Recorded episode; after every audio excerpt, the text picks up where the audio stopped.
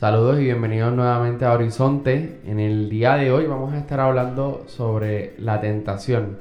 Eh, mi nombre es José Emilio, soy de la Arquidiócesis de San Juan y conmigo está Jesús de la Diócesis de Ponce. Así que nada, Jesús, cuéntame, ¿qué es la tentación? Eh, ¿Cómo se desarrolla? ¿Dónde lo podemos ver en la Biblia? Y vamos a ir por esa ruta, ¿está bien?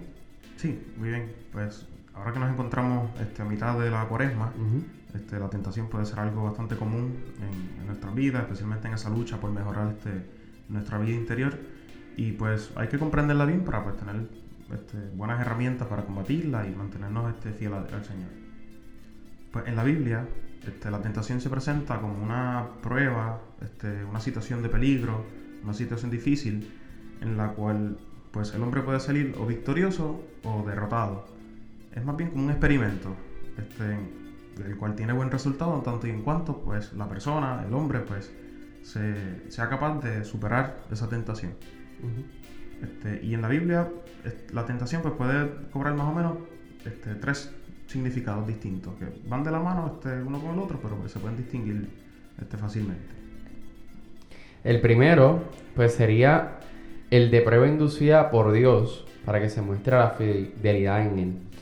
Entonces, de aquí podemos sacar un ejemplo del Génesis, capítulo 22, versículo número 1, que nos dice, después de estos acontecimientos, Dios puso a prueba a Abraham.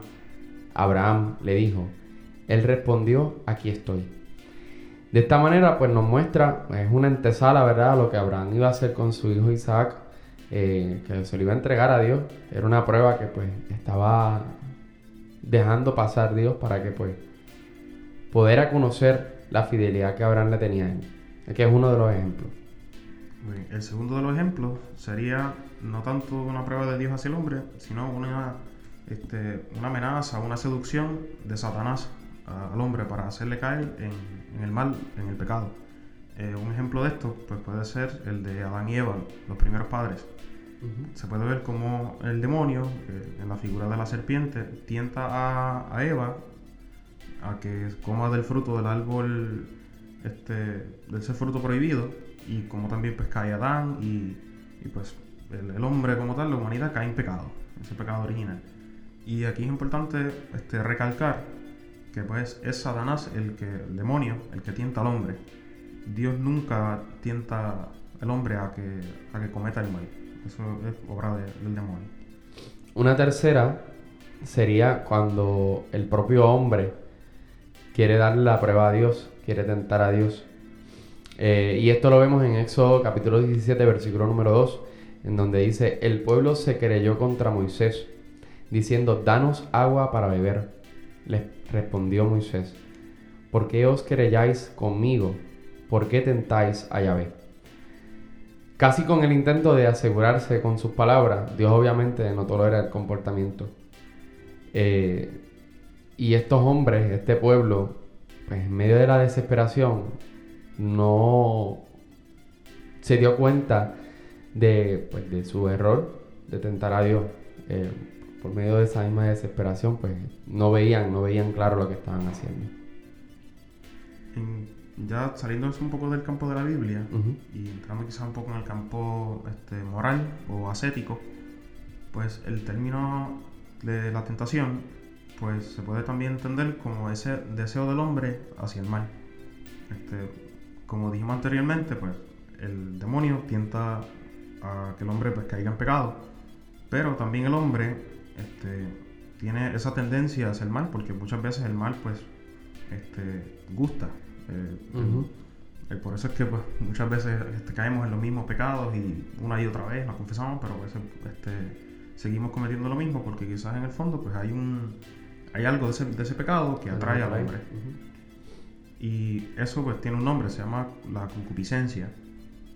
Y pues de esta manera podemos ver que el origen de la tentación este, principalmente están en el demonio y en esta llamada concupiscencia del hombre. Y pues muchas veces ese mal al que puede tender el hombre, eh, pues sea evidentemente un mal, como también puede que no lo sea. Hay veces que el mal pues puede ser eh, un bien menor. Eh, por ejemplo, el que este, este hombre pues muy laborioso, que se dedique, dedique mucho tiempo al trabajo, este, cosa que es buena, pero pues ese tiempo que dedica al trabajo es tiempo que quizás le quita a su familia, a sus hijos, este, tiempo que le quita la oración, al trato con el Señor. Eh, puede ser otro ejemplo el caso pues de caer en pecado de gula. Este, una tentación puede ser pues el comer un poquito más después que estoy lleno. Eh, tienes la opción de hacerlo o no, pero pues hay veces que la comida es tan y tan buena que tú quieres otro poquito más y otro poquito más hasta que terminas comiendo de más. Y pues el que sea buena la comida, pues no es un pecado en sí, es algo bueno. Eh, pero la tentación está en el comer de más. Y el pecado se comete una vez, pues este, le, le da, permite que, que, que esos deseos este, del cuerpo pues dominen claro. la voluntad. Y pues para recalcar este, este, este, punto, es importante entender que a pesar de que pues, el hombre pues, tiende siempre al pecado, este, eso le atrae, a pesar de que el demonio pues, está constantemente tentándole para apartarle de esa comunión con Dios, y por medio pues, de esa tentación, la tentación en sí pues no es pecado, no constituye pecado el que el hombre sea tentado. Este, ¿Por qué? Porque pues podemos, la tentación puede ser quizás como la antesala a, lo que es el pecado. Una vez tú estás ahí o la, tentación te llega, tú tienes la opción de luchar y, negar el, este, el, cometer el pecado o puedes este, permitirle y, caer en, el pecado. Por lo tanto, la tentación es una prueba y pues en sí misma no, es mala. como ya pues hemos podido ver con el, ejemplo que, el primer ejemplo que, aparecía en la Biblia, que es una prueba de, Dios al hombre para mostrar su fidelidad. el hombre en ese caso es tentado. Abraham, por ejemplo, como dijimos, fue, tentado, pero pues no cometió pecado porque nunca este, pues permitió que sucediera. Dios lo, detuvo antes, antes, que lo cometiera, pues fue librado de eso. Pero ese, ese punto de que Dios permite la tentación, este, eh, pues crea quizás un poquito de confusión. ¿Por qué este entonces Dios permite que, el hombre sea tentado? Pues entonces Dios permite esta tentación en vista de unos bienes que de la misma se pueden derivar. El combate por la bondad y el esfuerzo por evitar y superar la tentación son extremadamente ventajosos para el hombre. Porque de este modo se, pues, se conoce a sí mismo y recurre pues más al Señor. Practica muchas virtudes y se estrena para la lucha espiritual. Por otra parte, no se nos deja nunca solos en las dificultades de las tentaciones, que eso es algo que muchas veces se nos pasa por la mente. Llega la tentación, nos sentimos solos, no escuchamos a Dios, no vemos a Dios, pero Dios sigue estando ahí. Eh, y pues, pues se le puede conocer como la gracia de Dios. Así como es indispensable para salir victorioso esta gracia, así también es cierta y eficaz para todo el que le implore y haga cuanto esté en sus posibilidades. La tentación, tanto en la prueba como en la seducción, nunca debe abatir o desanimar al hombre. Y tener una confianza en Dios es el recurso más seguro contra cualquier asalto. En esto podemos ver un ejemplo excelente a, nuestro Señor Jesucristo. Eh, ¿Por qué? Porque ante la tentación que Él sufrió y quiso sufrir, podemos decir con mucha certeza que pues, quiso ser tentado con el objetivo o con el propósito de que nosotros, viendo este, viéndola a él como un ejemplo, pues sepamos de que pues, tampoco estamos exentos de la tentación. Porque si mismo Jesucristo fue tentado, pues este, también nosotros lo, seremos. Pero él nunca cayó en desánimo, sino que se mantuvo firme, siempre se mantuvo fiel al Señor y siempre pues nos sirvió de un buen ejemplo para este, tener este, para poder combatir bien esas tentaciones. Otro ejemplo, ¿verdad? Eh, sacándolo de, la religión, sacándolo de la moral, de la ascética, eh, yéndonos un poquito en otra perspectiva, podría ser eh, trayendo a colación la mitología griega, dos historias muy interesantes escritas por Homero, que una de ellas se trata de este tal hombre que se llamaba Odiseo, también conocido como Ulises, en donde pues tenía que llegar a, de un punto a otro punto. Estamos en las islas griegas Y luego de una guerra, pues tenía que pasar por una isla. Y esta isla se le conocía como la isla de las sirenas. Y la leyenda, el escrito cuenta que cuando se pasaba por aquel lugar, en el canto de las sirenas hace que los hombres se lanzaran de su barco al mar y terminaran con su muerte. Odiseo pues decide ponerles eh, un wax, una cera en los oídos de sus hombres, pero pues él no decide hacer eso, él decide amarrarse al palo de, central del barco, pero sin taparse los oídos. Eh, y comienzan su rumbo y pues pasan por la isla y pues las sirenas pues empiezan con el canto. Odiseo en algún momento pues se vuelve tan loco y tan desesperado y empieza a gritarle a los hombres porque quería que lo soltaran porque se quería lanzar al agua. Y estos hombres pues estaban aturdidos, estaban con miedo porque cada vez que miraban al mismo lugar donde Odiseo estaba mirando, lo que veían eran unos monstruos. Y ellos se preguntaban cómo es posible que este hombre se quiera lanzar a ellos. Eh, también otra historia, tomando también la sirena, es de Jason.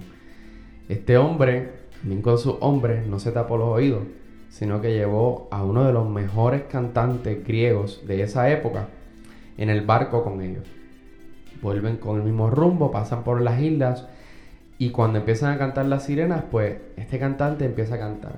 La música del cantante era tan hermosa, era tan bella, era tan real, que resonaba mucho más que el canto de las sirenas. Y ninguno de las dos historias, ningún hombre se lanzó al mar y murió. O sea que todos llegaron a salvo. Estas dos historias nos muestran tres diferentes maneras para poder combatir las tentaciones. Ahora trayéndolo otra vez a nuestra realidad. Una de ellas es combatiendo la tentación de la manera que Odiseo lo hizo, restringiéndose. Pero esa manera no es muy efectiva que digamos. Sí, se veía el deseo de él a, lanzarse a donde estaba la sirena. Exactamente. Se, permitió a sí mismo ser, ser tentado. se permitió ser tentado, exacto. ¿Y cómo podemos ver un Odiseo en, en, la vida de hoy? Pues hoy en día pues podemos ver a esta persona que, sabe que es alcohólico, que no puede beber, pero en algún momento dice, ah, déjame oler ese vaso de whisky, déjame oler esa cerveza y uno dice, no, no, si tú sabes que tú no puedes. Otra manera de, combatir esa tentación es como los hombres de Odiseo lo hicieron, cubriéndose los oídos. Y de esa manera, pues nosotros lo podemos ver que cada vez que llega esa tentación a nuestras vidas, pues lo que decidimos es salir del lugar donde estamos. Salir, caminar, correr, despejar la mente. Exacto, cambiar el pensamiento para no darle cambiar el pensamiento. suelta. Pero también puede llegar a un punto en donde de esa manera no sea tan efectiva, ¿verdad? Desde, hablando desde nuestro crecimiento espiritual. La tercera y última manera es la manera que hizo Jason. Y no es que vamos a estar andando con un cantante todo el tiempo que nos haga pensar en, en, cosas que no sean una tentación que nos haga a nosotros. Pero es llenarse de lo que es verdaderamente bello, verdaderamente justo y real. Porque los hombres de ese barco estaban hipnotizados de cierta manera con la música y veían realmente lo que esas sirenas eran, no veían la ilusión, sino que veían que eran monstruos de verdad. Eso que es verdaderamente justo, verdaderamente noble y verdaderamente hermoso, pues lo podemos encontrar en Filipenses 4, 8, versículos 8 al 9, que nos dice, por lo demás, hermanos, Fíjense en todo lo que encuentren de verdadero, noble, justo, limpio, en todo lo que es fraternal y hermoso, en todos los valores morales que merecen alabanza. Pongan en práctica todo lo que han aprendido, recibido y oído de mí, todo lo que me han visto hacer y el Dios de la paz estará con ustedes. Además de esos tres, pues la oración también es fundamental. No es decir que la oración es aquello que nos quitará la tentación, sino que la oración es una manera para destapar esa falsa ilusión de hermosura que nos presenta la tentación. Y una quinta eh, manera de combatir la tentación pues sería... Pues, la dirección espiritual. Pues, muchas veces la, este, en la vida espiritual, eh, muchas veces no, siempre es así, necesitamos de un acompañante, alguien que sea mayor en cuestión de vida interior, que nos vaya dirigiendo por el, por el camino recto, que nos vaya ayudando a ver esa, esos defectos que, podemos que, pues, que tenemos todos y que nos vaya dando pues, los medios necesarios para avanzar en, en esa vida interior. Y el director espiritual en este caso pues sería eh, pues ese, esa lumbrera que nos va este, guiando el camino y nos va diciendo este, pues, si, tú, si estos son los pecados por los cuales usualmente este, eres tentado, pues vamos a ir a la raíz de eso, este, de dónde surge la tentación. Ah, porque estás viendo estas cosas, este, no está guardando la vista, este, no está guardando el corazón, este, la música que escuchas quizás te, te, lleva por otro camino, este, las conversaciones que tienes. Este, y el director espiritual ayuda a, a ser bien puntual en eso. Este, alumbrar. A, alumbrar, exacto. Y pues viendo en dónde es que se falla, pues podemos cortar la tentación o la mayor parte de las tentaciones este, de raíz, principalmente aquellas que pues, surgen de nuestra persona. Como este, dijimos anteriormente, de esa concupiscencia y tendencia al pecado. Este, también ante las tentaciones que pues, nos puede hacer el demonio, pues el director espiritual también nos ayuda a, darnos esas herramientas para combatirlas. Una de ellas siendo, como este, dijiste tú, pues la oración. No, entonces, el tema de la tentación lo tocamos en este momento, en este tiempo, porque en este tiempo de cuaresma la iglesia nos llama a hacer un sacrificio, a hacer y meditar en nuestro ser, que es eso que más nos cuesta dejar, y nos llama la atención y nos dice, vamos a dar eso a un lado, vamos a ofrecerlo a Dios, vamos a, a utilizar eso que maybe no sea tan fructífero para nuestras vidas y ofrezcámoselos a Dios y vivamos esta cuaresma en penitencia y en oración. Y pues a causa de eso, pues pueden venir tentaciones fuertes a esas cosas que estamos tratando de soltar un momento. Eh, y pues es importante refrescar estos temas y reconocer que pues nosotros somos hombres pecadores que pues tendemos a, al pecado, pero que no es imposible eh, derrotar por nosotros mismos eh, y con la fuerza de Dios, evidentemente.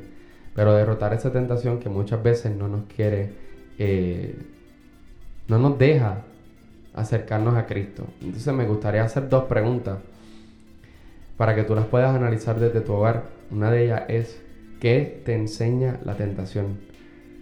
Si te da algo positivo, si te da algo negativo, ¿qué es? Identifica esa tentación y qué es lo que te enseña. Y una segunda pregunta, ¿verdad? Estoy eligiendo otra cosa sobre el amor de Dios, sobre el amor a Dios, sobre Dios. Estoy eligiendo algo. Llévala a la oración, analízala, escribe, ora. Y yo sé que pues, si mantienes ese orden de oración, esa meditación, ese sacrificio y entregas a Dios en este tiempo cuaresmal, pues, pues Dios va a estar ahí contigo ayudándote. Así que nunca olviden que pues siempre tenemos que mantener un buen ánimo.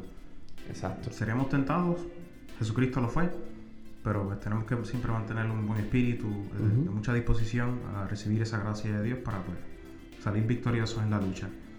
Necesitamos mucho la perseverancia, que es el próximo tema que tocaremos en, nuestro podcast. pendientes, manténganse sintonizados y muchas gracias por escuchar.